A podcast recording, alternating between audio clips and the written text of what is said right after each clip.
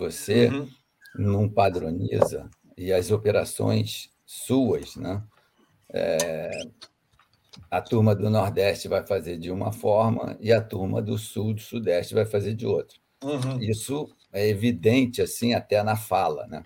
Uhum. O pessoal do Sul fala é, não é e o pessoal uhum. do Norte fala né não. É o contrário, entendeu? Então, assim, a interpretação é, é, é diferente. Então, o processo vai ser diferente também.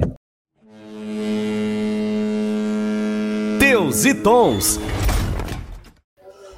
Bom, sejam bem-vindos ao episódio do Teus e Tons, podcast aí que está tentando simplificar a forma com que a gente debate o comércio exterior aqui no Brasil e no mundo. Hoje, eu quero pedir, antes de ir para o tema, né, que é um clássico do Teus e Tons, já curte aí, já aperta o sininho, se inscreve aí em qualquer um dos, das ferramentas que você esteja nos assistindo ou ouvindo, porque para nós faz uma grande diferença, né? Significa que a gente está indo para o caminho certo e você é notificado aí das, das novidades do canal. Hoje nós vamos conversar sobre agenciamento marítimo. E vamos tentar quebrar um pouco esse mistério aí que tem de diferenças entre agenciamentos nessa área de comércio exterior, de logística internacional, nacional e etc.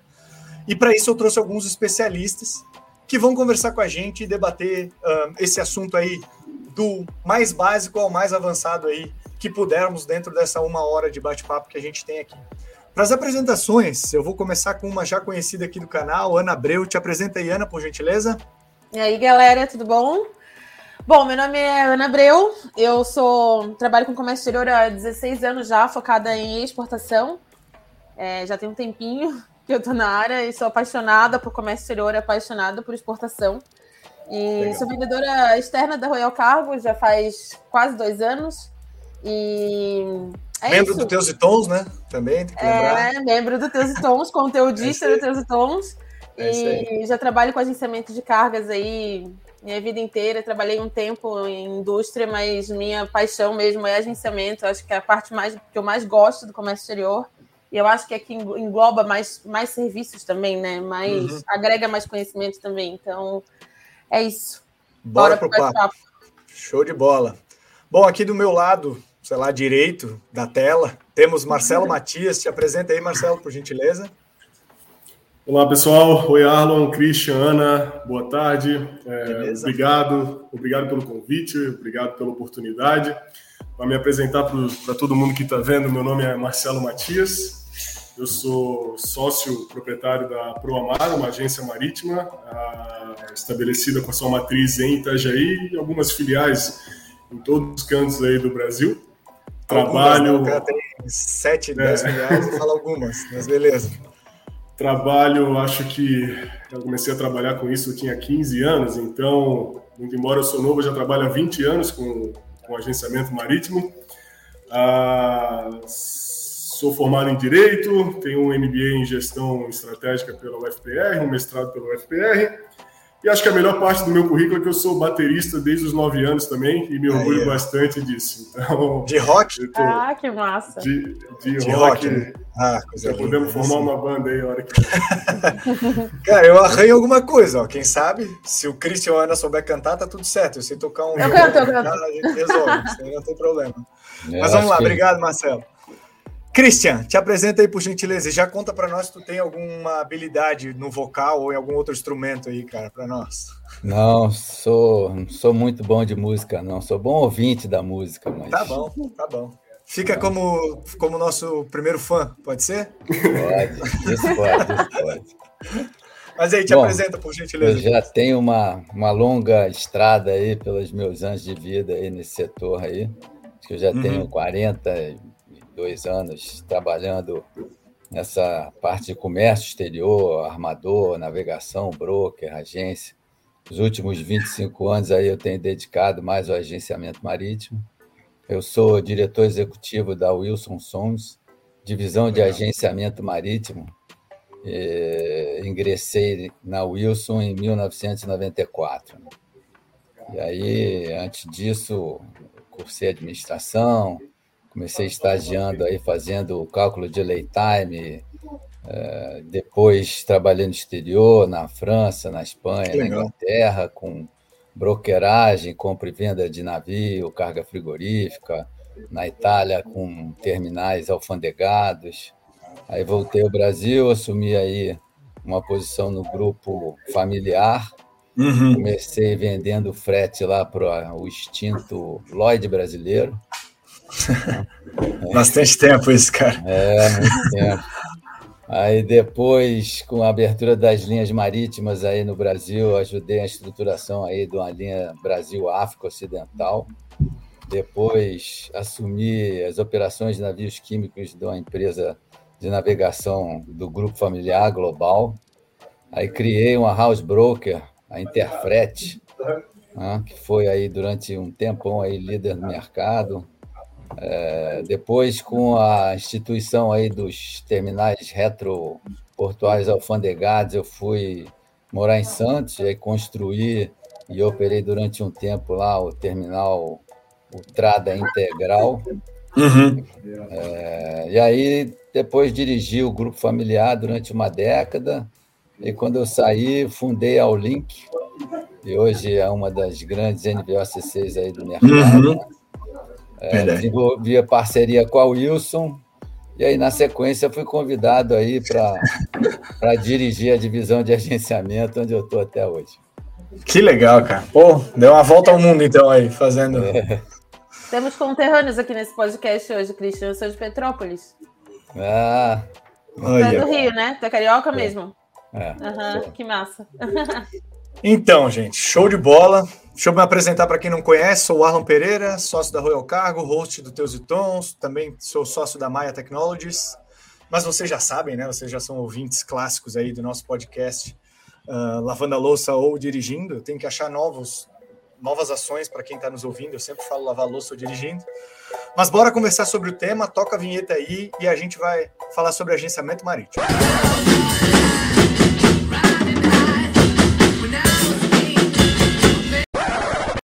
Gente, puxando aqui algumas informações para a gente começar.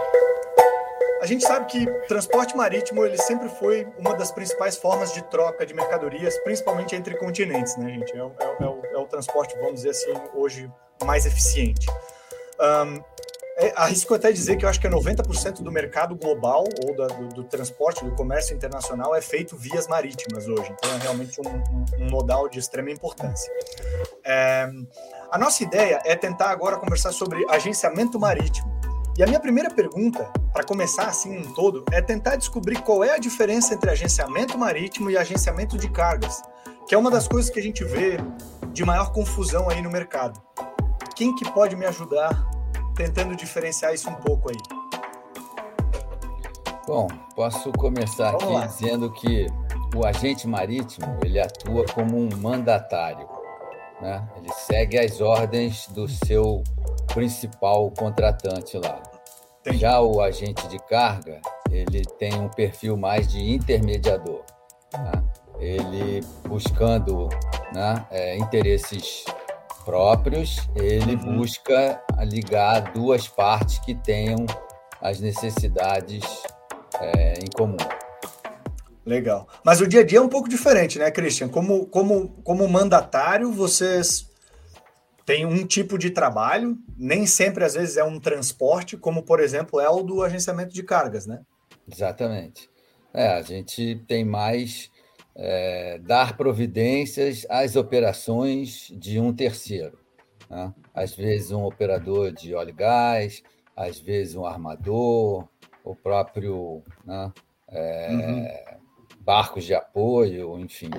É, mas nesse sentido de providenciar todas as, as nuances de uma operação em que é, a empresa não consegue é, fazer por meios próprios, porque não tem estrutura, porque não está no país, ou porque é, tem essa atividade terceirizada.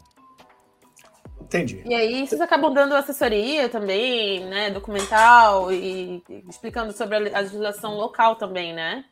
Então, é, vai bem além de só, né, digamos, só agenciamento marítimo, vocês acabam dando uma assessoria total, né? É, a gente, assim, como conhece os provedores, né, a gente auxilia na contratação dos fornecedores. E aí tem assim toda a parte de documentação, como você falou, Ana. É, na indústria de óleo e gás, toda a parte de vistorias que a gente vai providenciar, na parte de transporte marítimo, os conhecimentos, o manifesto, né, todo é, o input desses documentos para as autoridades né, locais. É, exatamente. Parte então, burocrática. É, eu, eu costumo dizer que nós somos basicamente um solucionador de problemas. Né? Então, assim, a gente recebe o pré-notes do ETA, do navio. A uhum. ETA, para quem não sabe, quem está assistindo aqui, é o Estimated Time Arrival do navio. Geralmente, na operação de óleo e gás, a qual a minha empresa é exclusivamente direcionada, né, onde a gente se aperfeiçoou ao longo dos anos, é uma operação que eu costumo dizer que ah, nenhum dia é igual ao outro. Né? Uhum. Muito embora a gente tenha um, uma, um dever de casa, as normas são as mesmas, né? A, a, a, nossa função como agenciamento, como, como agenciador, né? como agente marítimo daquele navio, é fazer com que ele entre e saia sem nenhuma intercorrência.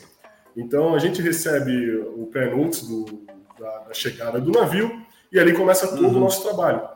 E muito embora para o navio o trabalho do agente, do, do agente marítimo está começando naquele meio, naquele momento após o recebimento do, do, do ETA, Uhum. Ah, numa operação de óleo e gás que acontece aqui no Brasil, com empresas brasileiras contratadas por, por petroleiras brasileiras, é um trabalho que já vem sendo feito há muito, muito antes.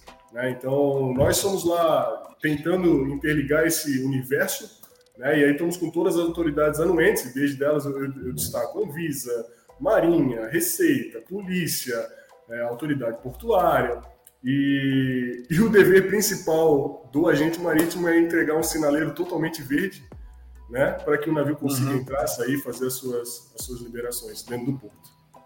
Pô, que legal, cara. É, uma, uma das perguntas que ficou para mim, até que durante agora a nossa conversa nem está na pauta, é, é obrigatória a, contra, a contratação de um agente uh, marítimo para a operação de um navio, por exemplo, de óleo e gás, aí, que é o, o teu exemplo, Marcelo? Então, é, eu, eu, eu, vou falar o seguinte.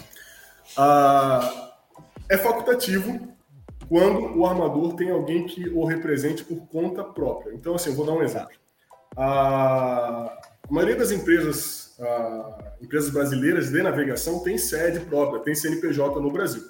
Então cabe a ela contratar ou não a, a figura de um agente marítimo.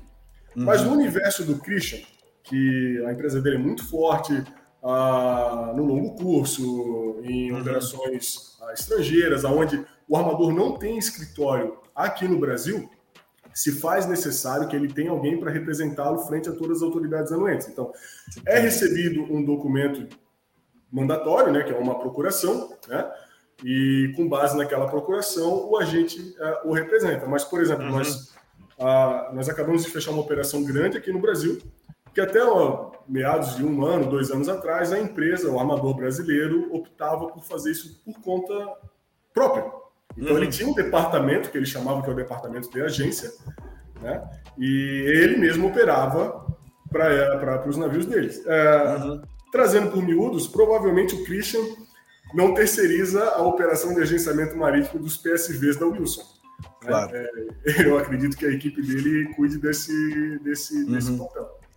É. Entendi. Não, a gente é exatamente isso. Assim, é, geralmente é, ele é uma função quase que compulsória para um estrangeiro, porque uhum. não tem meios de se fazer é, representar e poder tomar as providências que são necessárias. Né? Então, você precisa ter o cadastro para poder é, inserir os dados na Receita Federal, na Polícia Federal, no Porto Sem Papel. É, isso pode ser feito por um despachante. Então, assim, uhum é, dessa forma, não é compulsória o trabalho de um agente marítimo se tiver um despachante que consiga efetuar essas, essas funções. Obviamente, aí, é, às vezes, o despachante fica um pouco aquém, porque tem a necessidade de uma estrutura maior para operar em outros portos ou também para poder, às vezes, fazer uma contratação que requer um pagamento antecipado. Né? Uhum. Por exemplo, quando você é, pede uma atracação na companhia Docas, você uhum. precisa é, garantir o pagamento. Então, você precisa ter uma carta fiança para poder apresentar para a Docas, para poder estar né, tá uhum. sempre com aquela.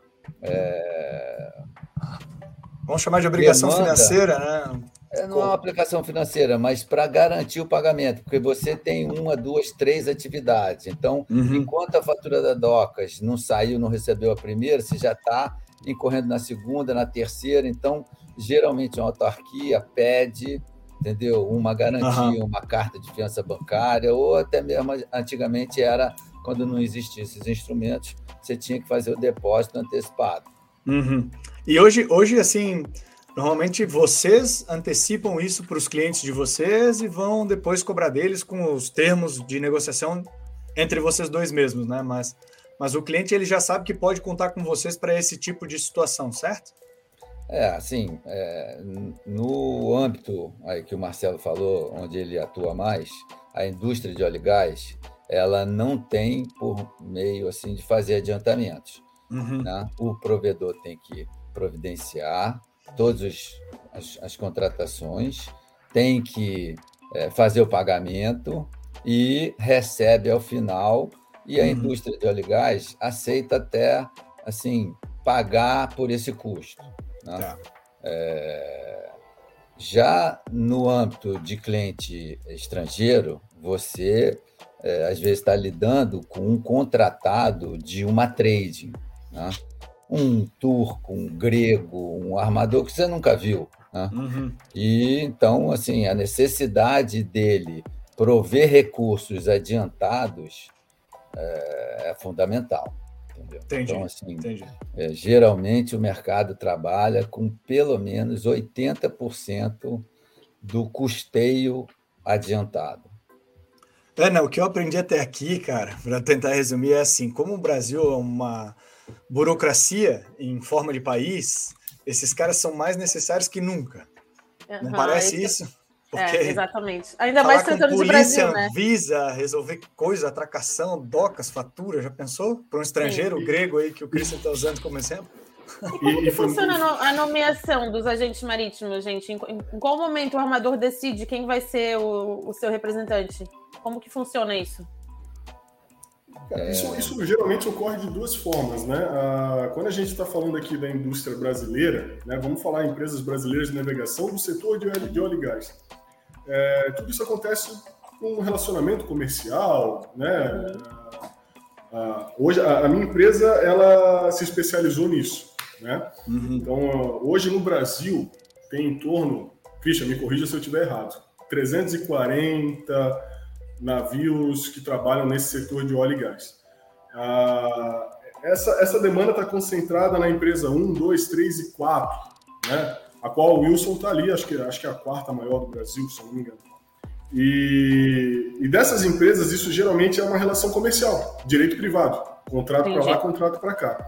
Uhum. As outras operações, ainda no Brasil, ocorrem através de bids, então, hum. volta e meia, alguma empresa solta algum bid na plataforma, nas diversas plataformas que tem aí. E, e já no universo do da Wilson, né, que é um universo, eu costumo dizer que é um universo de longo curso, de, de, de, de navios estrangeiros, ah, isso tem diversas formas de acontecer. Também em plataformas de bid, também por indicação de brokers, também por relacionamento comercial e, e, foi muito importante essa fala do Christian na, na, na, anteriormente, ainda falando de faturas, porque geralmente, para uma operação dessa acontecer, ainda que o navio, digamos assim, né, o navio anunciou o ETA, sei lá, está vindo da China 30, 40 dias aí de navegação, entrou, atracou, operou, durou três dias, quatro dias uhum. no porto. Uhum. Às vezes nem isso, né? Já saiu, vai mais aí 30 dias de navegação. Ah, para fechar essa fatura, para fechar esse, esse engodo financeiro, para a gente receber as faturas da autoridade portuária, DOCAS fechar a RPS, a RIS. Gente, isso demora uns, olha, uns dois meses, três meses, demora muito, demora muito tempo. Meu Deus, e, e se a gente não perde, e se a gente não perde antecipação lá no início do, do pré-note do navio, às vezes tu se complica. Quando claro. tu tens um, um, um, uma forte relação comercial com um armador estrangeiro, um armador grande que tem vários navios operando, cara, legal, 100%. Mas eu tiro por experiência própria aqui, a gente já ficou em alguns maus lençóis aí com é, uma operação, sei lá, um, um, grego que tinha um navio só, veio para cá uhum. e não conseguiu voltar, e aí tu fica com aquele abacaxi na tua mão, tu não sabe se vai para frente ou para trás. Claro, meu Deus do céu, aí complica. Deixa eu, deixa eu uma, da, uma das coisas que também está aqui para mim assim pingando é um, Beleza, eu, eu, entendo que, que a necessidade de contratar uma agência, pelo menos para mim, tá, gente, ela é, ela é iminente, assim. Eu acho que bem difícil fazer uma operação no estrangeiro, sabendo de toda essa burocracia e sabendo agora com o tempo que demora para fechar um processo, vai. Porque provavelmente por burocracia ou até ineficiência, vai, tecnológica, não sei qual, qual que é o problema. Mas vocês também são chamados assim por esses por esses navios para resolver aqueles problemas de dia a dia, assim, faltou uma peça, um um, sei lá, um cara que está embarcado lá junto trabalhando se machucou e precisa fazer alguma coisa. Tem essas situações assim aleatórias que vocês têm que lidar? Tem, Christian, tem. como é que é para vocês aí, cara? Tem isso tudo. Às vezes você você tem é, um navio, ele tem um proprietário e aí o proprietário requer toda a parte de é, providências com a tripulação e com o cuidado do, do próprio navio, e você tem o afretador que está operando comercialmente a, aquele navio naquela viagem. Uhum. Então, o operador ele vai cuidar dos interesses da carga e o armador do navio. Então, partes, peças, né, abastecimento, é, tripulação, movimentação, isso tudo fica com o, o armador e uhum. às vezes você é contratado só para essa função. Né? É, uhum. E tem um outro agente com a outra função que vai providenciar a tracação, que vai providenciar a carga e descarga do navio e as liberações com as autoridades. Então, você tem essas duas figuras. O que cuida dessa parte mais específica do navio, a gente costuma chamar de agente protetor, está protegendo os interesses do dono do navio. E o outro é o agente consignatário ou agente do afretador, que está cuidando lá da parte de carga e da viagem. Entendi. Mas tem, tem, por exemplo, Marcelo, na tua área, na parte de óleo e gás, Tu, tu, lida com atracação também, não, né? Ou só lida com a entrada do navio? Cara, foi, Como é que foi, funciona? Foi, foi, muito, foi, muito, legal você ter perguntado isso, Arno, porque assim, ó, a, as solicitações é, são, cara, é, é, é tudo, tudo que vocês podem imaginar. Vou dar um exemplo agora, aconteceu essa semana, tá? É, Quando eu fiz a pergunta, tu já estava rindo, cara. Ele estava rindo já. Eu já imaginei que vinha história, entendeu? E quando o cara faz a pergunta, o outro começa a rir, já tem história para vir. Cara. Mas e aí? O que, vocês, o que vocês pensarem de solicitação, principalmente de navio estrangeiro, é... gente, eu não consigo mensurar. Eu vou dar um exemplo agora que está fresco na minha memória, aconteceu essa semana. A gente está atendendo um navio estrangeiro, esse navio está operando no Porto do Açu, e houve uma requisição de CTM, Cash to Master, de 5 mil dólares. Todo navio tem uma espécie de um cofre que fica é. lá a bordo, um dinheirinho para o comandante gastar com as suas necessidades. Uhum. É, é, se a gente tivesse tomado um uísque, eu falaria exatamente o que eles fazem com esse dinheiro, mas claro. deixamos para o segundo momento. Deixa para o segundo momento, que vai ser presencial. Isso. Lá fomos a bordo entregar o dinheirinho e não houve naquele momento a solicitação para moedas diferentes, né? moeda de uhum. dólar, de 10 dólares. E qual foi a solicitação do comandante? Que ele queria 5 mil dólares em cédulas de 10 dólares. Meu Deus. Cara, aonde eu vou conseguir isso? Sabe? Uhum. E aí, lá fomos nós, na empresa, em casa de câmbio por casa de câmbio, para conseguir trocar todo o dinheirinho, entregar em espécie de 10 dólares, uma montanha de, de, de dinheiro. Uhum. Então, assim, solicitação para para cigarrinho a bordo, para pizza, para hambúrguer, para o Guaraná, né? O pessoal, vem, o pessoal vem muito feliz aqui para o Brasil, né? O Brasil tem muita história. Eles leem lá fora, puta, eles acham que vão chegar aqui é tudo carnaval, o ano inteiro. Então, é... e essa parte é muito legal, porque tu cria um laço de amizade, tu, tu cria um, um, uma aproximação muito, muito quente assim com, com os tripulantes uhum. daquele navio. É, a, a Proamar ela se especializou nisso e aí tem vários departamentos dentro da Proamar que, atende, que, que existem para atender essas necessidades. Então, assim, desde de, de solicitações para ah, levar o pessoal no pro hotel, levar o pessoal uhum. para o hospital, levar o pessoal para o médico, é, fornecer alguma mão de obra que o armador não tenha no momento, a gente já teve que fornecer uma equipe de psicólogo, porque tinha alguém muito triste a bordo. Então, é, o agente marítimo eu costumo dizer que é aquele, aquela espécie de faz tudo. Né? Aquele Cara, mamãe. Não... Exatamente. é, eu, eu, eu acabei de, de ser pai, meu neném tem uhum. sete, oito meses, e eu me pego sendo um agente marítimo o dia inteiro, porque além de eu trabalhar, eu chego em casa, eu estou sempre servindo alguma coisa, seja para minha esposa, para o meu neném, então é, é, o tempo todo servindo. Cara, pior que eu imagino essa cena, assim, eu não sei se, se para Ana fica tão claro que. É, eu imagino que quando chegam aqui, como, como a gente, quando vai para fora e tem um amigo lá fora, a gente começa a fazer uns pedidos aleatórios, assim, né? Umas coisas que, tipo, ah, já que tem alguém aqui me ajudando, pô, cara, será que tu não consegue tal coisa? E os pedidos devem ser os mais esdrúxulos possíveis, assim. Fora. O Arlon, e é engraçado como a gente, né? Nós, como agentes de carga, a gente acaba não pensando muito nesse universo do que está por trás, né? Uhum, no nosso verdade. dia a dia, assim, a gente não uhum. pensa nesse universo de coisas que, que tá por trás do nosso carregamento do container, enfim, do nosso embarque. A gente acaba é, não. Vocês estão falando de coisas aí que eu nunca nem pensei que aconteceriam, então é muito legal. É, os bastidores, é, né? Eu tive uma sorte. É, é, diferente, né? A logística é. de um navio de é. container ele entra e sai de um porto em menos de 24 horas. Sim. Às vezes é 8 horas, 10 horas de operação, entra e sai. Então, uhum. a tripulação nem chega a conhecer o local. Diferente de dessa outra indústria de óleo e gás e da indústria do granel, que uhum. ficam, às vezes, 15, 20, às vezes até 30 dias esperando a atracação no berço. Uhum. Coisa que acontece aí na safra de Paranaguá, na, quando dá algum problema de chuva no escoamento de minério lá em cima, é, em São Luís. Então, os navios ficam muito tempo parados e a tripulação fica pescando e tem que se divertir de alguma forma. Então, você, você recebe, primeira solicitação, assim, pô, chip de celular, um chip brasileiro de celular. Para botar um 4G, 5G para o menino lá brincar.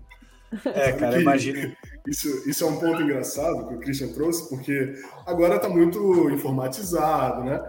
É, eu comecei nessa indústria no idos de 2004, 2003.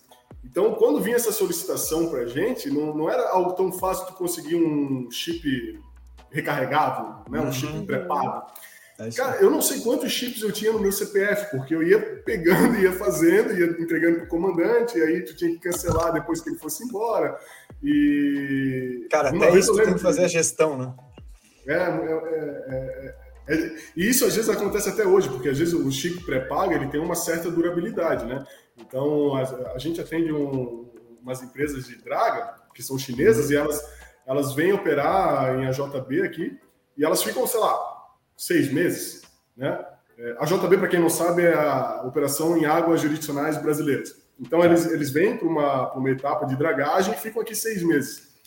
E, e às vezes acontece sim de tu concederes um chip, né, um número fixo para o chinês eventual que vai ficar aqui, porque senão, pô, cada 15, 20 dias tu tem que dar um novo chip, um novo chip, e aí tu, tu, tu simplesmente solicita um chip pós-pago, e quando a operação acaba, tu finaliza aquele chip. Uhum. E vocês sabem que eu estava lembrando aqui, desculpa, Alan, quando eu comecei a trabalhar com comércio exterior, é, eu lembro que teve um capitão de navio da MOL que morreu quando o navio atracou em São Francisco do Sul. E quem cuidou de todos os trâmites para mandar o corpo e fazer toda foi tudo a agência marítima também que era responsável pela mão na época. E era toda uma burocracia, gente, mandar um corpo assim é Meu Deus do céu. É todo um trabalho, assim, sabe? Foram dias, assim, a gente demorou quase um mês para conseguir liberar o corpo, porque tem toda a questão da Receita Federal.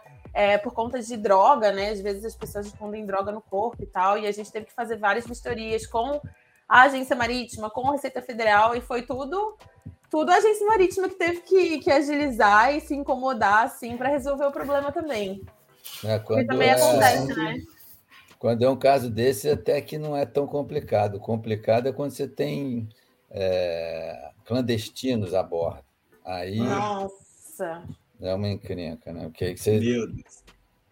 Não tem documentação nenhuma, não tem nada que. Não tem, aí ninguém quer. Às vezes você bate num porto e a autoridade daquele porto, assim, não tem muita estrutura que é um porto menor, fala, não, vai para o porto maior, aí você, então, declara esse pessoal lá e chama lá. a polícia. E é uma encrenca. Cara, aí o pior é que você não sabe nem o que esperar. É, porque, assim, isso é coberto pela seguradora de, de P&I, que é de uhum. proteção uhum. e indenização do armador, né? E aí você tem que envolver e aí a, a turma clandestina não tem é, é, direito de entrada no país, então quando sai vai direto para o cárcere na Polícia Federal. Meu Deus do céu. É, não, mãe crente.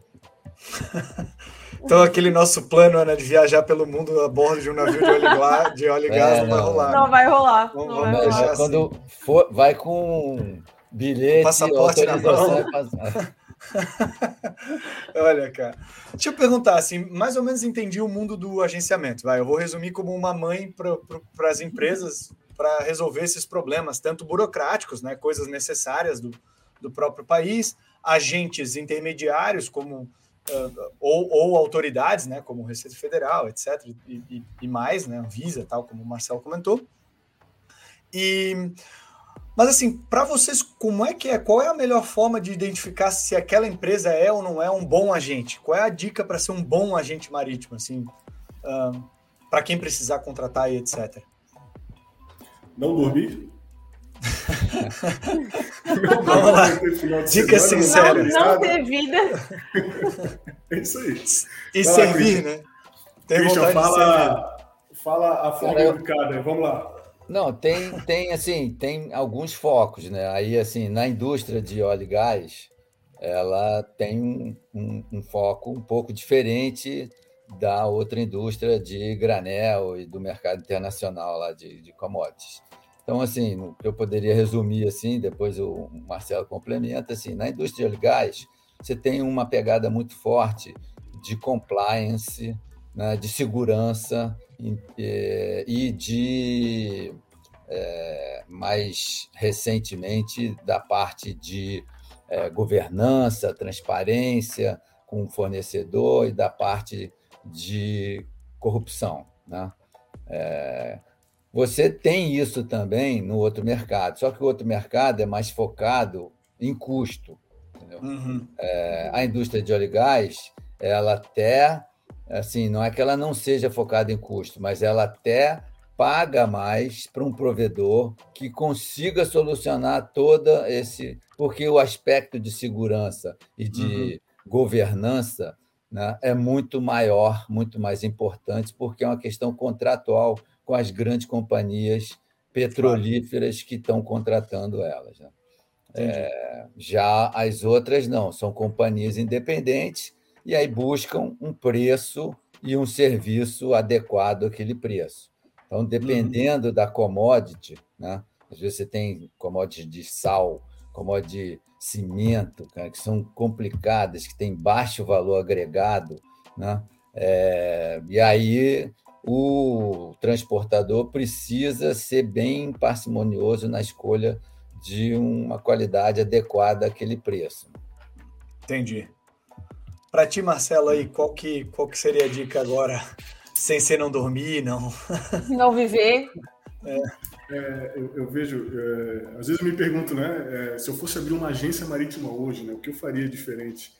É, a, a, cada ano que passa é, é, um, é, um, mercado assim que ele, ele é um funil.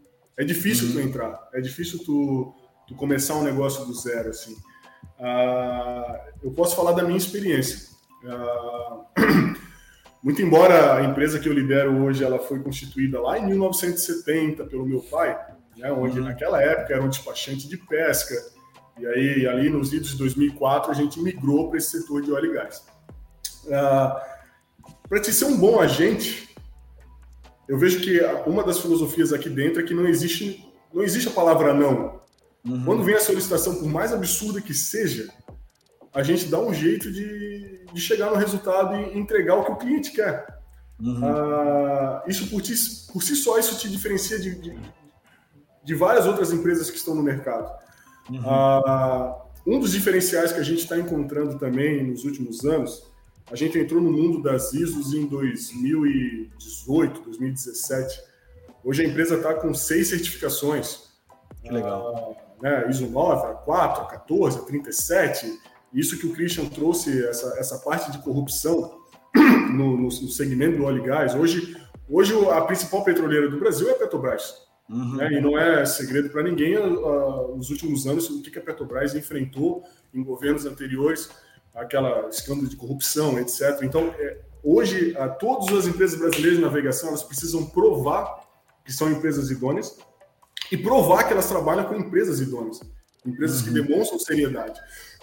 E uma das formas de tu demonstrar que tu é uma empresa séria é, é tu demonstrares que tu tem um sistema de gestão muito bem elaborado, um sistema uhum. de gestão que combate a corrupção, que tem compliance, que tem ah, princípios, diretrizes, que tu tem missões, valores, e isso te diferencia dos demais. Né? Eu, eu, vejo que é um caminho onde todas as agências estão seguindo. Uhum. Então, tu pegas isso e, e somas também com aquela vontade, é, falando em português bem claro, aquele claro. tesão de trabalhar, uhum. sabe? Tu, tu, realmente gostar de fazer agenciamento marítimo, não tem como dar errado. Claro, não, claro. Simplesmente não tem isso. Uhum. Que legal. E, assim, nessa, nessa, nessa parte de certificação que vocês comentaram, eu fiquei com uma curiosidade que é. Existem obrigações, por exemplo, alguém da empresa tem que ser formado em alguma coisa específica para poder ter um agente uh, marítimo tem uma certificação internacional que é válida, sem isso não se opera no Brasil. Tem alguma dessas coisas assim?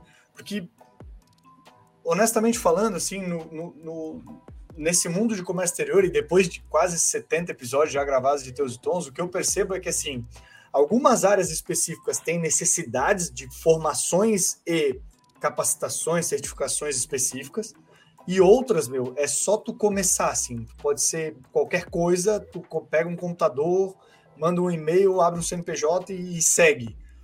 Onde se classifica o agenciamento marítimo nesse cenário, assim, de, de necessidade, de pré-requisitos para? Cara, eu acho que, forma, assim, quando... Ah, perdão. Vai lá, Cristian, pode ir lá. Não, acho que, assim, é... o mercado de óleo e gás, é, como o Marcelo falou, assim, demanda é, uma certificação é, de uma entidade é, classificadora de compliance internacional. Nós lá temos é, nosso certificado é, pela Trace. Uhum. E algumas empresas, não só de óleo e gás, como a de minério, a Vale do Rio Doce, ela requer para a contratação que você né, esteja uhum. certificado por essa por, por uma das certificadoras anticorrupção. E aí você uhum. precisa fazer o treinamento para a equipe, né, que é um dos requerimentos para você obter a certificação, que a equipe seja treinada. Né? Uhum. É, mas, assim, como você falou, no comecinho das atividades, né, quando você começa, é, você começa pequeno, você começa com alguns serviços só, você não está fazendo toda a gama de serviços. Então, você consegue começar é, assim, com poucos recursos. Né? Tá. O agenciamento, assim como corretagem de imóveis, né? Uhum. É, é, uma atividade que, se você tem contatos né? É, naquele meio, não é um, uma atividade que requeira um ticket de entrada grande. Você não precisa de investimento grande. Né? Você uma sala, um telefone, um computador, né? um transporte, uhum. você consegue começar a desempenhar a atividade. Uhum. Mas, e para ti, Marcelo? O que, que, tu vê aí? O, o Christian tá certo e, e tu também tá certo ali, Arlon. Hoje é, eu quero ser um, eu quero ter uma agência marítima, eu preciso ter um CNPJ, né? Pago um contador, abro a minha empresa.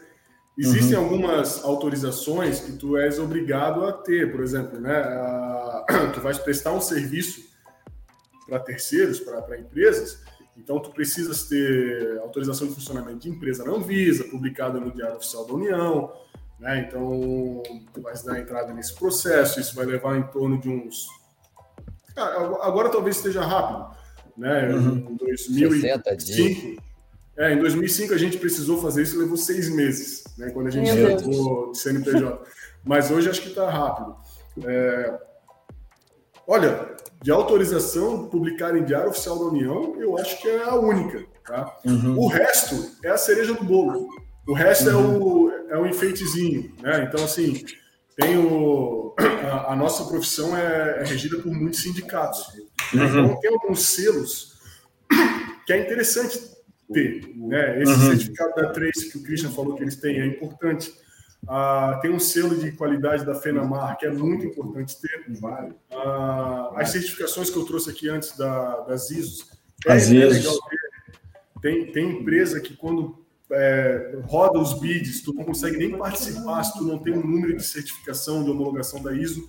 Uhum. Ah, mas se tu queres começar, se tu gosta desse setor, se tu gosta de fazer esse trabalho, tu vai começar de baixo, né? Geralmente, uhum. eu costumo dizer se tu tiver um navio, um navio para agenciar, tu já consegue dar o pontapé inicial, porque o claro. Cristian está correto na fala dele. Um laptop, um celular, contatos, bora, bora trabalhar. Uhum. Consegue trabalhar até da tua casa. Uhum. E... Vou até te co colocar um, um episódio lá do meu começo, lá quando eu comecei na atividade lá de NBOCC quando eu me desliguei lá do grupo familiar, é, não tinha autorização para fechar câmbio. Eu tive que comprar os dólares na casa de câmbio e mandar para o parceiro lá fora para poder garantir que, assim, não, nós estamos aqui para fazer negócio sério. Aham, meu Deus do céu, cara. Mas é, é, começa como pode. Mas é engraçado que vocês falaram assim, não é difícil começar, mas o mercado ao mesmo tempo ele está afunilando, assim, não está é. tão fácil entrar também, né? Mas é, é, essa entrada é mais pela competitividade, por que, que seria difícil, assim, essa entrada nesse mercado hoje? Assim, fala aí, Marcelo. Eu gosto quando vocês é... brigam para falar, entendeu? Quer dizer que tem conteúdo aí. Pode ficar à vontade, briga aí. Eu e a Ana, então, a gente só está aprendendo. Né? Responde é... anterior, ele responde essa.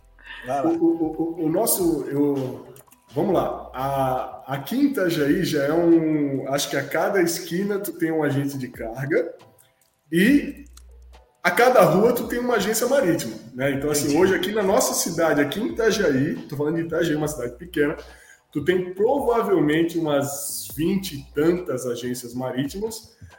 Para uma movimentação de um porto, pô, me corrijam aí, eu acho que a gente não tem mais de 100 navios por mês. Nossa, eu tô chutando não, alto pra cacete. Não. Acho que é bem alto. Tô chutando não. alto pra cacete. É. Né? Acho também, então, não tenho certeza. Então, a ProAmar começou a expandir os negócios no Brasil no idos de 2016. Uhum. Abrimos a primeira vez uh, no Rio de Janeiro. No Rio de Janeiro, eu acho que deve ter mais de 100 agências. Christian, me corrija aí, me ajuda. É muito difícil tu entrar. É uhum. muito difícil. É, e, e, assim, é, é eu estou falando de uma empresa, para o Amar, que foi para o Rio de Janeiro a convite de outras uh, empresas, de, de, clientes que a gente já atendia em Itajaí, e a gente ficou com a empresa gerando prejuízo, acho que um ano e meio. Uhum. como é que a gente não quebrou na época. É, eu envelheci acho que 10 anos em 2016, num, num único ano. Assim. Depois que tu entra, depois que tu vai, que tu consegue conquistar aquele mercado, né? Hoje, hoje a Promar tem um market share muito grande no setor de óleo e gás. Talvez seja maior, não sei. Não quero, eu não gosto nem de falar isso porque parece que a gente está sendo uh, um pouco soberbo, né? É, não, é, não é, tranquilo. Mas estamos aqui conversando.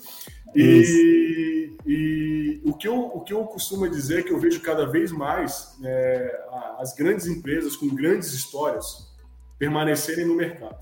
Aqueles uhum. aventureiros que entram, roubam as suas operações com o preço lá embaixo, eles ficam um, dois anos, três anos, mas eles não se sustentam.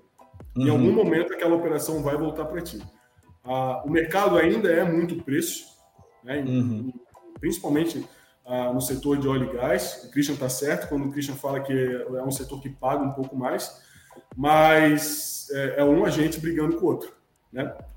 Mas eu vejo que ah, o que tu carrega de história, o que tu preenche de história, tuas operações mês a mês, aquele teu relacionamento, a maneira como tu trata a tua falha, porque falhas vão existir, não, não tem como claro. não existir falha. A gente está num universo hoje que nenhum dia é, é, diferente do outro. Depois eu queria até ouvir de vocês como é que é o universo de vocês, porque para mim, que estou do lado do agenciamento marítimo, me parece que o agenciamento de carga é algo muito tranquilo, muito pacífico, muito programado. Me corrija. Eu, ah, legal, legal. tu conta ou eu, eu? Eu, eu, vou deixar para deixar para Ana para ela te passar esse feedback. Agora, o, o nosso universo, né? A, a Promar hoje ela tem 15 unidades no Brasil. Cara, a gente está falando da mesma Norman, dos mesmos processos, dos mesmos formulários. Eu faço de uma maneira em Itajaí, de outra maneira no Rio de Janeiro, de outra maneira em Vitória, de outra maneira no Nordeste. Não existe a receita do bolo, sabe? Sim, claro. É, às vezes eu, eu olho para minha empresa e falo, caramba, a gente não tem procedimento, cada um faz de um jeito. O resultado final é o mesmo. Mas quem está atrás do balcão são pessoas, são seres humanos. E hoje tu está num dia legal, amanhã tu não está. A mesma coisa acontece dentro da é empresa.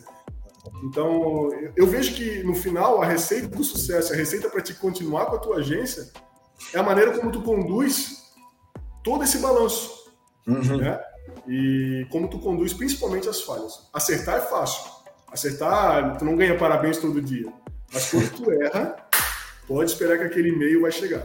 Claro. É no cenário de vocês, mas uh, vou deixar até a Ana comentar como é o agenciamento de cargas para tu entender que tu não tá sozinho nesse barco aí, tá? Não, tu não tá sozinho nessa é, loucura, é, tem, assim, tem outras nós empresas. Como, nós, como agentes de carga e terceirizadores, né? A gente terceiriza serviço.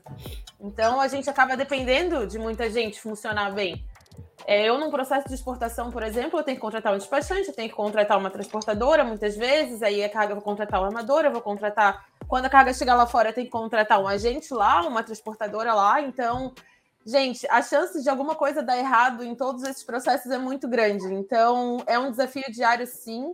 É, principalmente na exportação, eu vejo que a exportação acaba sendo um desafio maior, porque a gente está com o controle do processo todo na nossa mão, né? Então, é, na exportação, a gente trabalha com muitos intervenientes, muitas, muitas empresas juntas, e todas elas têm que ter um bom serviço, até porque o cliente está contratando da Royal e a Royal está contratando um monte de gente. A gente tem que estar tá seguro em quem a gente está contratando, né? Então, assim, todo dia é um problema, todo dia é um, é um susto. Eu, eu gosto muito disso, na verdade, porque isso faz com que os dias sejam mais dinâmicos. Mas é, eu vejo que está cada vez mais difícil, né? A vida dos armadores, a vida com os armadores está cada vez mais difícil, os serviços estão cada vez mais complexos, os, o peak season está cada vez mais longo, né? Antes a gente uhum. vivia dois, três meses de peak season na exportação, por exemplo. Hoje a gente tem um ano inteiro de peak season, então a gente está tendo que ser muito resiliente. Acho que o uhum. profissional de comércio exterior hoje tem que ser muito resiliente, paciente, e é o que ele falou, saber lidar com as falhas. Tá, uhum. deu errado, o que eu faço agora? Para onde é que eu vou? Quais são os meus caminhos? E não se desesperar, né? Porque senão a gente não trabalha. Gestão emocional total, né? É, total. Cristian, deixa eu te fazer uma pergunta, cara. Quais essas dificuldades que o Marcelo comentou aí de pô, é um formulário diferente em cada lado, é, pô, tem, tem procedimentos, mesmo parecendo que não tem, enfim, por essas necessidades específicas que a, que a área de vocês demanda, uh, vocês viram algum avanço tecnológico, assim, tentando ajudar isso, assim, a essa padronização, essa normalização e normalização uh, da área de vocês, ou ainda está sendo feito como era feito lá quando começou, enfim? Como é que você enxergou essa evolução hoje na parte de agente, agentes marítimos? É, assim, mais, como o Marcelo falou, é mais a interpretação das pessoas. Né? Se você uhum. não padroniza e as operações suas, né? É, a turma do Nordeste vai fazer de uma forma e a turma do Sul, do Sudeste vai fazer de outra. Uhum. Isso é evidente assim até na fala, né? Uhum. O pessoal do Sul fala é, não é e o pessoal uhum. do Norte fala né não. É o contrário, entendeu? Então, assim, a interpretação é, é, é diferente. Então, o processo vai ser diferente também. Aí a gente tem que padronizar internamente, pelo menos. Já é, externamente, você tem receita, polícia, e você tem uma normativa, mas você tem várias interpretações para essa mesma normativa. Ah. E isso fica a cargo das autoridades locais. Então, o cara, não, eu entendo a lei dessa forma. Uhum. É daquela forma. E o outro vai entender de uma forma diferente. Então, então você tem que lidar com essas diferenças que são humanas. Né? Agora, a gente evoluiu bastante aí desde o começo da década de 2000, é, com a informatização aí da Receita Federal, né? É, que foi uhum. uma coisa boa, por um lado, por outra foi ruim. A Ana talvez tenha esse mesmo problema aí, é, o Marcelo um pouco menos aí, porque na indústria de óleo e gás a gente não tem tanto isso é, que é que são as multas do sistema uhum. de comércio de outros, Ciscarga, Ciscomec. É. Né? Ah, bom, você sabe disso também, né? Claro, claro, claro. Então, é, teve essa vantagem. Agora, o PSP também melhorou bastante o que você tinha que pegar de informação para mandar. Então, assim, essas coisas, as transmissões também de dados, né? É, para uhum. receita. Então, assim, isso evoluiu e vai continuar evoluindo, né? e muitos outros processos que, que foram facilitados é, com a digitalização, especialmente depois da pandemia. Né? Uhum. Os BLs eletrônicos, hoje em dia, os manifestos, não tem mais quase que em papel. Né? Hoje em que dia legal. Não, não, assina mais. Né? É, uhum. eu mesmo, na Wilson, a gente consegue é, fazer é, assinatura em vários locais. Eu faço assinatura uh, na China, no escritório uhum. de representação que a gente tem lá, em Singapura, através de um agente. Que legal. Eu faço até lá, São Paulo, em outras capitais, para entregar diretamente para o cliente. Né? Uhum. Meu, né, então, teve, teve um pouco dessa evolução, mas, vamos dizer assim, de digitalização, mas não de padronização externa. Né? Interna, eu sei que cada cada empresário cada grupo de empresas está buscando né, o seu melhor para, enfim, e, e, acho que deveriam, se não estão, investir nisso, né? É, Essa... não, é porque isso é, é, é, é, da interpretação humana, entendeu? Então, você escreve um texto, três pessoas vão ler, certamente você vai ter dois entendimentos diferentes uhum. entre as três, entendeu? Então, é questão, ah, mas eu não li essa vírgula, a minha pontuação não. Aí eu e é isso, né? Às vezes uma vírgula, um ponto, né? Faz em uma entonação faz uma grande diferença, né? E o português Faço, é uma língua muito rica e traz esses problemas, né? Está é, sendo línguas... educado em chamar de rica, né? Ela é complexa, na verdade, né? Na minha opinião. É, mas Porque, cara, é rica só... nesse sentido, né? Agora, o inglês, que é, é mais é, direto, né? Você não uhum. tem tanto problema de interpretação. É. Claro. Claro, claro, claro. Verdade. Ô, Alô, Mas eu tenho uma pergunta, falando de Manda. futuro aí. É, não sei, eu acho que tu tem esse entendimento também como agente de carga. A gente percebe uma movimentação dos armadores de estar tá englobando mais serviços, né, gente? E aí, não vou dizer que a gente se sente ameaçado, não sei se é essa palavra, mas a gente pensa um pouco de como vai ser o agenciamento de carga no futuro, né? Os armadores estão cada vez mais é, autônomos, digamos assim, para trabalhar. Vocês sentem isso também no agenciamento marítimo? Vocês acham que os armadores vão começar um movimento de não trabalhar com agência mais, de ter seus escritórios próprios? Como que é isso para vocês? Qual o sentimento de vocês para o futuro, assim? Quer falar aí, Marcelo? é que é sentimento, não tem certo e errado, é sentimento, a gente não sabe. É... Já sofri muito isso, né? Já? Já, assim, eu trabalhava, assim, eu tinha uma receita de um tamanho na Wilson, né? que hoje é, metade sumiu porque os armadores de container criaram uhum. suas estruturas e deixaram de contratar aquele serviço. Eles mesmos claro. estão fazendo.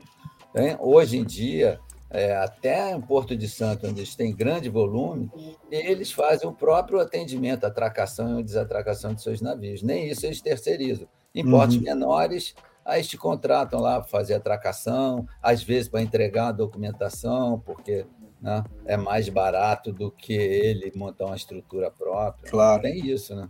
Isso já vem. Cara, vem assim, acontecendo já, né? Ao longo dos anos a gente, a gente já tem visto isso, né? Já vem desde uhum. a década de 2000, assim. Eu já uhum. tive várias companhias que foram, inclusive, adquiridas, né? A Crowler uhum. foi adquirida pela Hamburg Sud, né? Uhum. depois a Costa Container Line, que era grande, foi adquirida pela Hamburg Sud. Agora a Hamburg Sud né, adquiriu a Aliança e depois foi adquirido pela Maersk.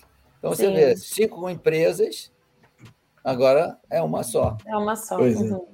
E para vocês aí, Marcelo, qual é o sentimento, cara? É, é, eu vejo o seguinte, né? É, tu, tu, tem, tu tá o tempo todo se reinventando.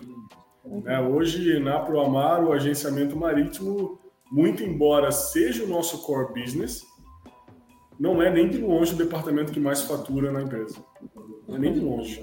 Né? A parte documental é, muito embora a gente venda é, esse serviço como o serviço principal, é, a empresa é, é, ela, ela, coloca mais esforços no departamento de chip chandler, no departamento de apoio logístico e transporte, de apoio portuário, né, na parte de consultoria, na parte de contratos e dragagem.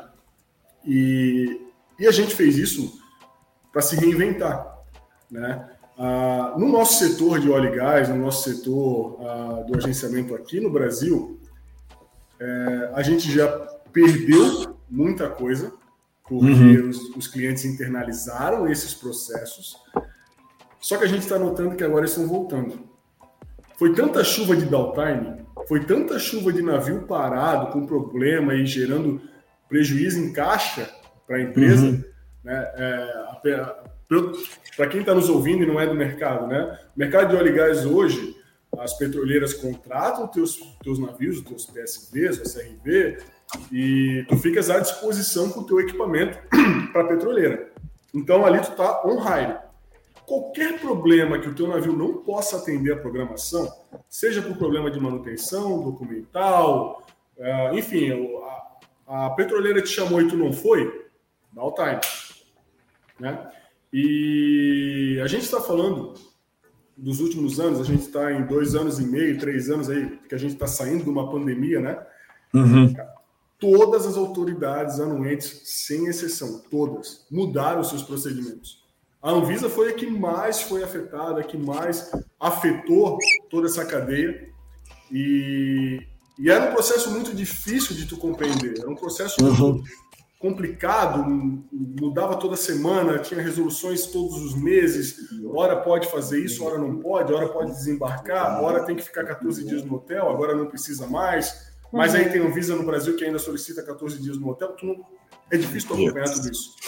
Agora tá legal, agora tá bacana, né? Estamos saindo disso, estamos é, estabilizou, né? Novamente, show de bola. Uhum. Mas aquelas, aquelas, aquelas empresas, aqueles clientes que internalizaram esses processos em funcionários que não, de certa forma, não eram treinados o suficiente, não viviam aquilo como a gente vive. Né? Hoje nós temos. A Promar hoje está com uma equipe de 117 funcionários e tem gente que está conosco aqui há 15 anos, né? 16 uhum. anos, fazendo só isso, todo dia a mesma coisa, todo dia. Né? É... Christian, pô, tá na área aí, sei lá, 40 anos. Né? É, não, não, dá para te comparar isso com aquele funcionário que de repente trabalhava no faturamento e aí, ah, vai lá, tem uma vaga lá no operações, resolve lá, libera meu navio. Não vai fluir, a coisa não vai fluir. E eu falo tudo isso para justificar que as operações que a gente perdeu nos últimos anos, porque os clientes internalizaram, estão voltando para nós. Então a gente, eu enxergo o futuro promissor, uhum. de forma muito promissora. A gente está terminando a expansão no Brasil e vai começar a expansão lá fora. Então, é, isso falando de forma pessoal, né, isso nos motiva demais. Claro. Porque tu deixa de estar com aquele café com leite todo dia, que tu já está acostumado, tu já imagina o que, que tu vai ter de problema. E aí a gente está indo para uma área que né, a gente está abrindo, para eu trazer aqui para vocês, a gente está abrindo na Guiana. Uhum. O setor de óleo e gás, exploração na Guiana, ele vai estar muito forte nos próximos 20 anos. E eu não fazia ideia que para abrir na Guiana eu precisava de um sócio guianês. Então, uhum. a gente está abrindo primeiro lá nos Estados Unidos, para que a empresa nos Estados Unidos abra uma filial na Guiana e a gente consiga deixar esse processo um pouco mais seguro. Né? E eu digo isso porque a Guiana não é um país seguro ainda. Uhum. Né? Uhum. Então, está é, tá tudo muito subdesenvolvido. Assim. Mas a gente enxerga o futuro muito promissor. Que legal. É, legal ouvir isso. Legal, Talvez não está participando do, do, dos mesmos receios que temos né, na, na nossa é, área, mas vai. Cara, uma pergunta que ficou legal da, da fala de vocês que me pegou aqui foi: e vocês estão vendo que o mercado brasileiro ele está em questão de expansão? Vamos dizer assim, a necessidade de mais e mais uh, contratação de agentes marítimos, porque estão vindo navios, mais operações e tal, ela está aumentando ou está diminuindo pós-pandemia e pós, né, vamos dizer que a gente já saiu do, do período mais crítico da pandemia, como é que tá para vocês? Vocês enxergam um futuro promissor? Digo, não em relação à concorrência, em relação ao mercado. Ele está crescendo no Brasil, esse mercado de agenciamento marítimo? Olha, vamos falar do setor do óleo e gás primeiro. Eu gosto porque daí tu só ouve a respiração. Tá uh -huh, uh -huh. É, que tem hora que eu acho o Christian tão. Eu tô achando o Christian tão triste, tão negativo, pô. Eu tô tentando puxar aqui. Vamos, eu tô tentando vamos lá, puxar, vamos, vamos ver. É. Vamos fazer o seguinte, Mas... Marcelo, pra gente, pra gente tentar, pra gente tentar então fazer assim, primeiro vem a notícia ruim, depois vem a boa, vamos deixar o Christian falar primeiro, de repente vem a. Vem, a, vem a, o Christian dizendo, ah, não tá tão bom e tal, e tu tenta trazer um pouco de esperança para nós. O que, que tu acha? Vai vir a boa primeiro. É, vamos lá, ah, gostei. Vamos lá. Eu tô achando que agora a gente vai mudar, tá? Eu acho que o Christian tá. vai com a boa e eu vou com a ruim. Vai lá. Vamos lá. E aí, Christian? É, eu, assim, a gente tem visto aí o, o setor de óleo e gás aí, né, ele caiu muito uhum. é, uns cinco anos atrás, né? E está começando a retomar, não com aquela velocidade, mas ainda é um pouco irregular isso daí. Mas ele tem crescido. É, isso a gente não pode negar é, umas áreas mais, e hoje o crescimento maior é na área de exploração, né? uhum. é, e isso ainda vai se traduzir num crescimento na área de apoio, que eu acho que é a área onde o Marcelo está mais concentrado. Tá? Uhum. Já se você pega o comércio exterior brasileiro, o comércio exterior tem crescido especialmente nessa parte de agronegócios. Né? Uhum. Né? Então, assim, o Brasil o maior exportador de soja, o maior exportador de carne, né? e vai se tornar aí um dos maiores exportadores de milho, já é de açúcar também. Então, assim, é, grandes volumes, né? minério, né?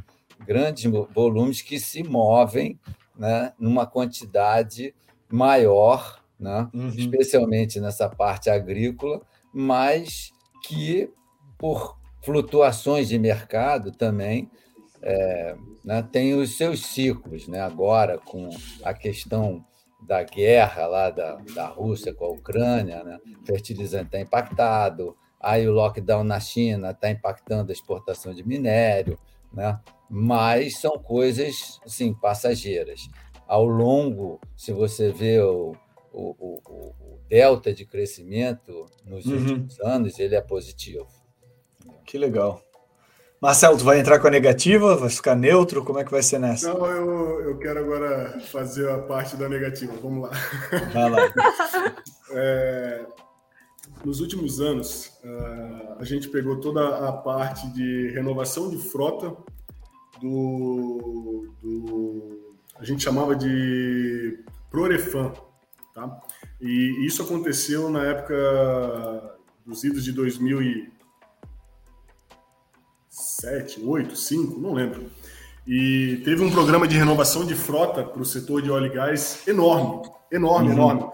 A nossa indústria em Santa Catarina é, comporta os grandes estaleiros que foram palco dessa, dessas decisões. Então, estou falando de estaleiro Navship, do grupo Edson Show a Estaleiro Detroit, do grupo Detroit Chile, que faz parte da, da Starnave, uhum. o Estaleiro Keppel, o Estaleiro Oceana, que era do grupo CBO e agora foi adquirido pela Thyssen.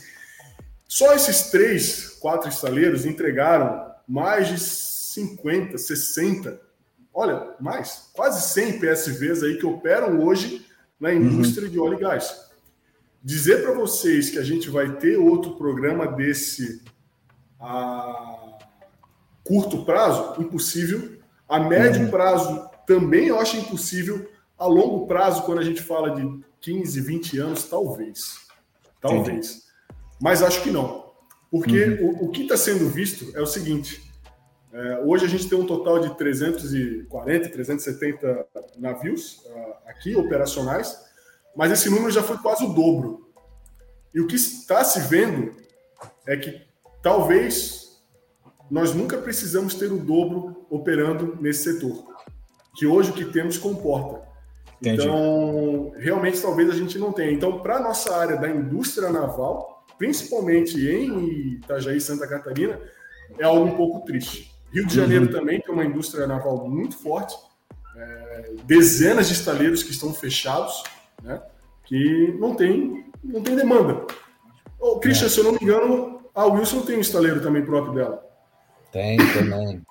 também está com pouquíssima demanda lá, né? E a uhum. gente tinha, sei lá, o estaleiro lotado até 2017, depois com a queda e derrocada, é, a gente ficou praticamente uhum. sem encomenda, né? Hoje a gente faz encomenda de barcos menores, né? É, uhum. Até outros barcos que não os que a gente pressupunha que ia construir. Uhum. Mas, assim, eu acho que isso daí é cíclico. Eu, quando eu entrei nesse mercado, né, é, 1970, eu vi o, né, o final do primeiro plano de construção naval brasileiro. Né? O, o estaleiro Escavagima. Cara, era o maior estaleiro do mundo. O Brasil era o produtor assim, era o construtor número um mundial de navio. Falei assim, pô, com aquela mão de obra que a gente tem, com todos aqueles. Né, difícil uhum. de acreditar. Ficou assim durante cinco, né, é, uhum. uma década e tal, e depois a coisa é, ruiu. Aí veio o segundo plano de construção naval também, na década de 80. Né? O Brasil, de novo, foi lá para primeiro lugar no mundo no ranking dos construtores navais. Né? É, e a gente acabou com vários casos de é, problemas de financiamento, com a, a, na época a Superintendência Nacional de Marinha Mercante, famosa Sunaman, né, que uhum. acabou quebrando e deixando aí um monte de armador pendurado aí. E agora, recentemente, quando o Marcelo falou, essa época em que né, o governo é, do nosso candidato, então presidente Lula, né, colocou é, a Petrobras como uma grande contratante e colocou a política de é, conteúdo nacional quase a 100%.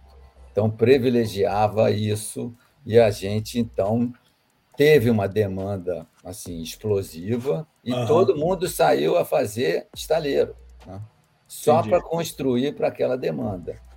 E a demanda se foi, porque era uma coisa meio que artificial, como o Marcelo falou, não tinha necessidade de tudo aquilo, né? e a gente hoje está aí cheio de estaleiro com, com pouca coisa. Então, assim, eu é, compartilho do que o Marcelo falou, que assim, acho difícil do Brasil voltar a figurar como construtor número um entendeu? Com é, a, a, a legislação trabalhista que a gente tem. Entendi. Então, o mercado em si não está crescendo assim nesse formato que talvez um, a, a, economia ou algum outro mercado esteja crescendo aqui, né? Porque, não, por exemplo, acho, acho, que não. Acho que assim você vê a cabotagem desde a da época de containerização no final da década de 90 não para de crescer, entendeu? Mas estou falando assim, a, ah, a gente não precisa ter tantos navios, até porque o número de navios, especialmente nessa área de contêineres, a Ana pode ver isso, tem diminuído em número e tem aumentado em tamanho. Né? Então, uhum. tem essas mudanças, e como o Marcelo falou, cara, a gente precisa se adaptar, né? É que uhum. nem camaleão. Se não mudar de cor, a águia vai ver você lá de cima e vai te pegar. E eu acho incrível como a gente tem essa capacidade de, de se adaptar de forma rápida. Eu acho que ano passado foi um ano tenso para todo mundo. Foi um ano muito bom financeiramente para todo mundo, mas foi um ano tenso é, por conta de falta de espaço e falta de navio. Esse ano eu acho que todo mundo já conseguiu assentar as coisas e pelo menos na área de container, né? Falando de container, e as coisas já ficaram mais mais tranquilas, digamos assim. A gente aprendeu a se programar melhor, a gente começou a trabalhar com forecast, a gente educou os clientes a trabalharem com forecast. Então, eu acho que nós, como humanos, temos uma capacidade muito boa de, adapta de adaptação e, e as coisas vão fluindo, né? A gente vai, a gente vai seguindo. É interessante ver porque assim, cara, eu acho que todo negócio ele tem que ter uma certa perspectiva ou uma mudança que vá trazer uma certa perspectiva para ele, né? Então, Legal que vocês aí, o Marcelo comentou, por exemplo, ah, meu, meu core business é a parte de uh, agenciamento marítimo, mas não é o meu faturamento maior, nem de longe, babá. Eu tenho outras coisas aqui na minha prateleira para quem sabe oferecer. A Wilson é um grupo, né, não só aberto em bolsa, mas, enfim, deve ter uma infinidade de operações aí que vocês fazem de produtos diferentes, assim como todas as empresas estão tentando achar. Eu gosto particularmente de estar no Brasil porque é um país em desenvolvimento e a pandemia trouxe cada vez mais a necessidade das coisas básicas. E o Brasil é muito bom em produção de coisas básicas. Né? Então, eu vou chamar de commodities, né? Num geral, assim. Então, um, eu acho que o comércio exterior brasileiro, num geral, ele tem uma perspectiva muito boa para frente. Mas são nichos e nichos, são. Eu acho que a gente vai ter que ir se reinventando mesmo aí durante o tempo para tentar atender isso e ser competitivo, tanto no cenário nacional quanto internacional. A última pergunta que eu tenho aqui para vocês, meu, é, é de cunho mais de experiência, assim, que é se vocês já tiveram algum desafio que vocês passaram aí nessa área que marcaram vocês, ou que é uma história interessante para o nosso ouvinte saber e conhecer, porque, como eu estava falando para vocês antes da gente entrar em gravação, eu acho muito pouco difundido a parte de agenciamento marítimo dentro do âmbito aí de comércio exterior e logística, vai, vou chamar assim, né, da, da, das universidades, em geral. Assim, eu, acho, eu acho muito pouco, não sei. Pra, essa foi a minha sensação quando estudei isso, e essa é a minha sensação quando conversamos em diversos aspectos. Como vocês sabem, o Teus Tom já falou com praticamente todas as áreas envolvidas, gerais, assim, de mundo de navegação, aéreo, cara, retroárea, a gente já falou com todo mundo. E o agenciamento marítimo aparece muito pouco. Então, para o cara que está nos ouvindo aí, hoje o nosso público médio aí de 24 a 30 anos, uma galera terminando uma faculdade, já começando aí em postos importantes dentro de empresas, que histórias ou desafios que vocês passaram aí que podem passar para eles, para eles saberem um pouco mais desse agenciamento? Além dos 5 mil dólares em nota é. de 10. Além dessas coisas do cigarrinho. Do cigarrinho. Das, das coisas aleatórias pedidas. Meu, tem tanta coisa, gente. Tem tanta coisa. Enquanto o Arno falava, eu já estava lembrando. Vamos lá. Eu já fui preso uma vez. E, e aí dizer, meu Deus, tu já foi preso? Foi assim, ó. Um tripulante não listado na, no, no hall da embarcação. E aí eu fui lá me explicar. Né? Falei, olha, delegado, é, é, isso aconteceu, mas foi uma, uma fatalidade, o armador mandou a lista errada. Não quero saber, estás preso, fica lá e me aguarda. Então, durante meia hora, eu fiquei preso. Eu não podia fazer nada, eu estava ali quietinho na sala do delegado e eu tive que me explicar. Eu já caí de embarcação, já caí no rio. É... Gente, são tanta coisa, é tanta, é tanta, é... mas é tanta memória boa, sabe? Tu sempre claro. aprende alguma coisa, ainda que aquilo te marque, seja positivamente ou negativamente. É, é um dia a dia tão gostoso sabe? Eu, não, eu, eu, eu, não escolheria outra profissão se não fosse essa, sabe? Eu, eu, sou formado em Direito, eu fiz a prova da ordem, a minha esposa é advogada, eu não quero nem de longe lidar com esse universo da, da advocacia. É... Concordo 100% já... contigo. Cara, é, assim, bom, é, dentro da Promar, a gente tem vários departamentos, então a gente tem um departamento de apoio logístico e transporte de pessoas. Sabe, eu já, já saí da cama do Easy 15 para atender um comandante que estava perdido após uma balada em Balneário Camboriú e ele não sabia voltar para casa, aí ele me ligou Cara, chorando. Isso é de mãe eu... mesmo. Cara, é, é, muito legal. É um universo muito, muito bacana, muito marcante, assim. É algo que eu, se eu pudesse incentivar todo mundo, olha, faz um estágio numa agência marítima, porque vocês Resolve nunca vão trabalhar com algo tão parecido quanto esse, assim. Eu indicaria para todo mundo. Faz um estágio numa agência marítima e você está pronto para ter um filho. Tá tudo certo, isso, já isso. sabe ser mãe. É. Tá, não. Mas assim, uma das coisas que dá para perceber na tua fala, não sei se vocês vão concordar, é que os desafios são tantos assim e, e tão aleatórios que muitas das vezes você tem que se colocar em situações que tu nem imaginaria, como por exemplo, ter que ir lá resolver um negócio com um cara e acabou sendo preso. Outra, tu falou, eu caí de embarcação. Quer dizer que tu teve que ir lá numa embarcação resolver um problema e tal, algum uh, desafio específico, uh, e que dá a impressão de que essa área ela é, ela é realmente gestão de, de processos e problemas. Vai, vou chamar assim. Sim. É, hoje, hoje é, a gente vai evoluindo, né? Então, assim, hoje eu, eu consigo estar numa cadeira, né, na frente do claro. laptop, eu consigo é, mais delegado que propriamente executar, eu consigo tomar claro. decisões estratégicas que a empresa precisa. Mas quando tu começa, tu não tem escolha, né? Uhum. Tu é obrigado a ir para o campo de batalha. E nesse campo de batalha tu aprende demais, assim, acontece de tudo, de tudo mesmo. É.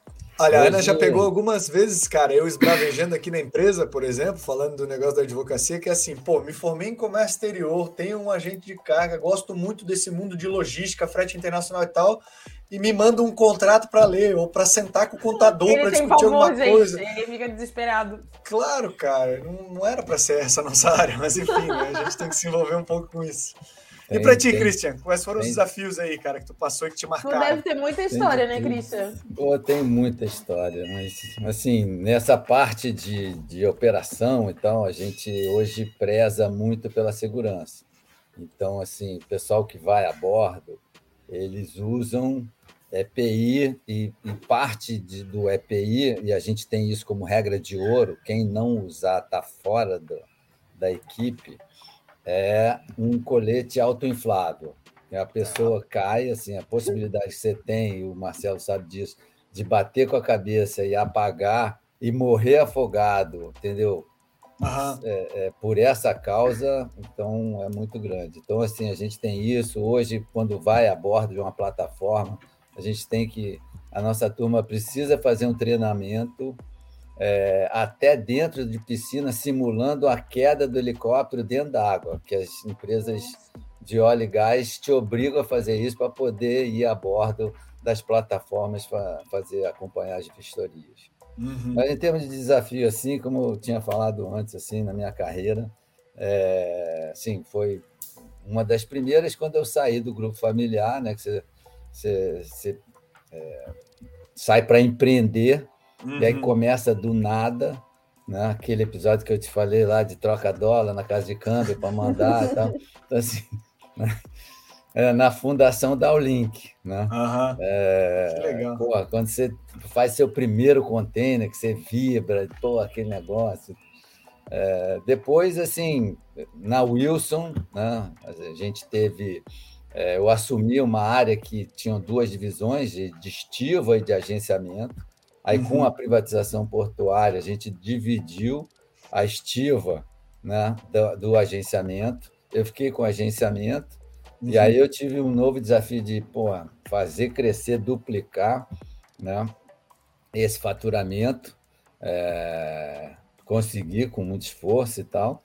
É, depois, é, quando eu estava com isso consolidado, né, eu peguei um cliente é, que era uma grande linha hoje é uma grande linha de navegação. Na época estava começando, tinha acabado de comprar, era uma empresa privada pequena, a CMA, que comprou uhum. a CGM, que era um Lloyd brasileiro francês, né? foi a CMA CGM, né? tinha algumas operações no Brasil, queria expandir e, assim, me convenceu de entrar como sócio lá com a Wilson e de abrir. Então, eu tive assim 90 dias para abrir a estrutura comercial da CMA-CGM em Rio Grande, é, Paranaguá, lá em Curitiba, São Paulo, Rio de Janeiro, Fortaleza, Belém e Manaus, cara. Foi esse, cara, foi um, um desafio e com é, algumas pessoas da Wilson que estavam lá na época, uhum. a gente conseguiu entregar esse negócio. Foi muito em 90 legal. dias. 90 dias, cara. Meu Deus do céu. Cara, e deu conta e deu contra... certo, tá viu? Ó, o Marcelo caiu do barco e tá tudo certo aí, tá tudo certo. Foi preso, já tá solto, tá tudo certo. cara, queria então, agradecer. Assim, Fala é isso, cara. Você, assim, é, faz né, com prazer, com garra, uhum. é, que vai dar certo. Show de bola. Isso aí. Ó, deu para deu sentir mesmo que a área de vocês é parecida com a nossa. Nós não temos tantas coisas assim como ter que trocar notas de dólares em 10 e essas coisas, mas uh, dá para ver que a dinâmica, pelo menos do comércio exterior, eu acho que é em todas as áreas, assim, cara. Toda área que a gente conversou, seja um terminal, seja um despachante, tem uma dinâmica, eu, eu vou chamar até às vezes é, sobre-humana, assim, que todo mundo tem que se lidar junto e tentar se entender no meio do furacão para fazer acontecer aí o comércio exterior. E o legal é que a gente faz, né? Querendo ou não, é a gente faz acontecer é. dessa forma. Mas queria agradecer a presença de vocês, obrigado aí pelo, pelo bate-papo, foi sensacional. Eu aprendi cada vez mais, né? Como host, eu tenho uma vantagem, né? Eu, eu só faço as perguntas e aprendo, e é de graça, com, com pessoas especialistas me dando conhecimento, então eu não, eu, não, eu não tenho como reclamar dessa função. Mas queria, queria dizer para vocês muito obrigado pelo, pelo conhecimento aí dividido conosco, com nossos ouvintes. Para você que ouviu até aqui, muito obrigado também. Lembrando, fica ligado aí nas nossas plataformas, nas nossas redes. Espero que vocês tenham gostado do episódio. Agora você pode assistir a gente também no YouTube. Então você vai ver as nossas cabeças aí, os nossos movimentos e tal. É, a Ana. nossa cara. Claro, nossa cara, enfim, conhecer um pouco mais da gente, do Christian, do Marcelo aí. Um, e até a próxima, né? Valeu, um abraço, tchau. Deus e Tons.